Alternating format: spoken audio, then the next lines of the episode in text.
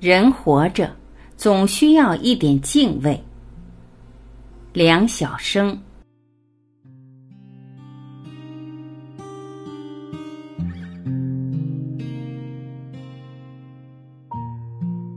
畏是连动物也有的表现，畏极于是害怕，怕极于是恐惧。畏之表现不敢轻易冒犯耳。此点在动物界比在人类社会更加司空见惯，因所谓动物界乃杂类同属，而人类的社会毕竟是同类共处。世界上所有的法典加在一起，也还是不能尽然解决人类社会的全部是非问题，有相当多归不进法律的是非问题，依然和人类的心是怎样的有关。所以，除了法律，人类的文化主张还要敬畏良心的谴责。良心者，好的心，善为好，故良心首先是善良的心。倘不善良，一颗搏动了八十年的心，即使还像运动健将的心一般跳得强劲有力，那也只能说是一颗好的心脏而已。这样的人是没良心可言的。没良心可言的人，好难以长久；虽不好，但也不至于坏的人，其坏是迟早之事，因为他以为他没犯法，而实际上他已站在法律电网的边沿，任何一阵诱惑的风，都极可能使他跌入犯法的罪过坑里。并且站在法律边缘之人，没有一种试探法律权威的冒险念头，以及擦边而过的侥幸者的沾沾自喜，这也都是最终导致其跌下去的原因。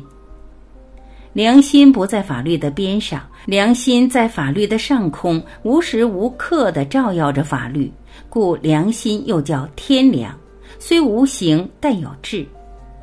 倘无良心的照耀，连法官也会成为坏法官，结果导致法律腐败。故人类也要敬畏天良之谴责。生命不仅对人只有一次，对一切生物也只有一次。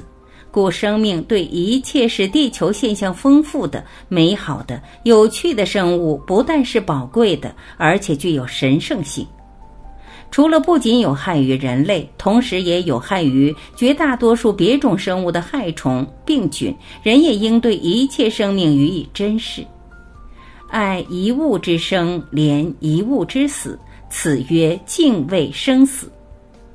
敬生不等于畏死，畏死乃指不敢于轻生，既不轻人类自己的生，也不轻别种生物的生，并且连对尸体也当尊重。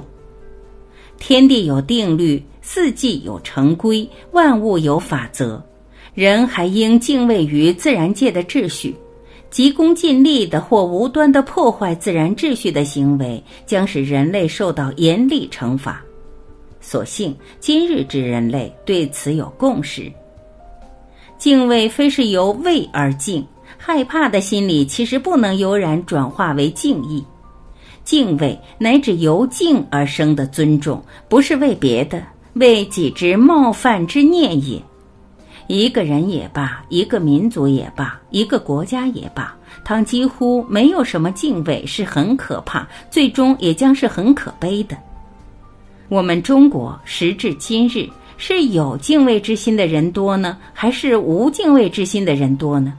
这是一个我们中国人必须正视，并且必须做出诚实回答的问题。